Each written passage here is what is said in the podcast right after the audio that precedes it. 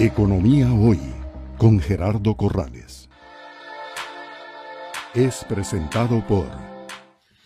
Bien, Arturo, eh, es un hecho que el principal problema económico y social eh, en este momento es la alta tasa de desempleo. Eh, seguimos por arriba de la tasa de desempleo que había antes de la pandemia, 13.7%, superan 300 mil personas desocupadas y lo preocupante es que en su mayoría esa tasa de desempleo se da eh, tanto para hombres como para mujeres en el segmento de 15 a 24 años, donde la tasa de desempleo de mujeres es del 44% y la de hombres es del 33%. Dado que este programa eh, tiene en su mayoría eh, seguidores jóvenes, sería un aliciente si pudieras explicar para este año 2022 si hay eh, proyecciones de crecimiento en cuanto a lo que es contratación de personal, apertura de sucursales, en fin, eh, qué tipo de oportunidades y qué tienen que hacer eh, los interesados para poder aplicar y pertenecer a la familia de la vivienda. Sí, Gerardo, la, la, pregunta es muy buena, es una coyuntura interesante. La banca en general estamos creciendo mucho en la parte de eh, de la banca electrónica, eh, principalmente más que en la parte física. Eh, a pesar de eso, siempre hay aperturas de sucursales, sobre todo ventanillas en empresas o apoyos específicos en algunos lugares.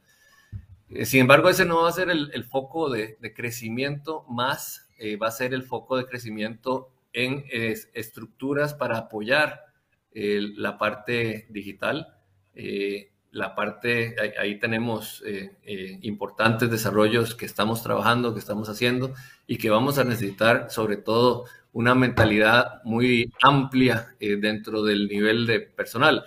¿A qué me refiero a eso? O sea, es importante para nosotros tener reciclo de mentalidad, lo que llamamos la gente nueva, gente que venga a darnos esa savia nueva eh, para poder balancear toda la estructura y poder entender qué es lo que las nuevas generaciones eh, enfocan y van a, querer. Eh, una organización como la nuestra, que tiene un esquema de innovación importante, tenemos un, centro de innovación en, Colombia que está trabajando permanentemente con personas jóvenes de las que estás mencionando en ese rango de edad.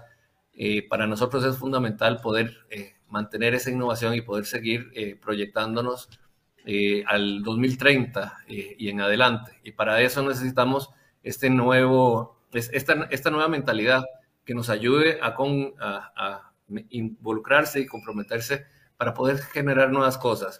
En ese, en ese, en ese orden, eh, los que quieran, obviamente, están nuestros programas de, de, de, contratación a través de nuestro grupo de talento humano pueden mandar su currículum y nosotros eh, vamos a, irlo viendo en, todos los elementos de crecimiento que vamos a tener. Eh, como te dije, nosotros seguimos apoyando, eh, crecimos ya en enero, estamos creciendo en febrero nuevamente en, cartera, seguimos nuestro, nuestro camino. tenemos varios proyectos importantes de desarrollo en la banca digital que ya, ya has visto los que ya hemos hecho y sabemos, eh, tenemos listos varias sorpresas eh, nuevas. Tenemos muchos proyectos, eh, Gerardo, que, que, nos motivan muchísimo. Te, te cuento uno que, que, bueno, bueno, te cuento dos interesantes que estamos trabajando en este momento. uno, estamos en la, una, una expo, la gran feria de la vivienda en la cual tenemos gran cantidad de desarrollo, desarrolladores donde hemos podido preaprobar y tenemos listos para nuestros clientes para el crecimiento en, hipotecas. Y te, eh, te, cuento otra, que vamos a abrir una sala en el Museo de los Niños, en donde estamos eh, enseñándole a las nuevas generaciones el, el elemento importante de eh, ser responsable en temas financieros. Y los niños ya van a poder tomar en esta nueva sala que, que estamos diseñando temas de banca digital.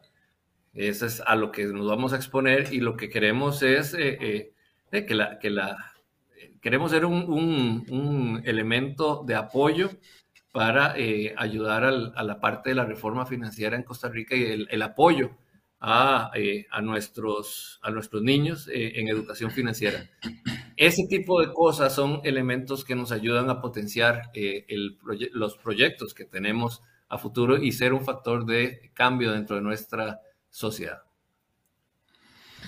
Excelente, me parece muy bien esa iniciativa de educación financiera para los niños, siendo que es uno de los grandes retos en el sentido de que no nos forman eh, para poder trabajar con números, presupuestos, ingresos, gastos, eh, manejo de productos financieros, tarjetas de crédito, estas herramientas digitales.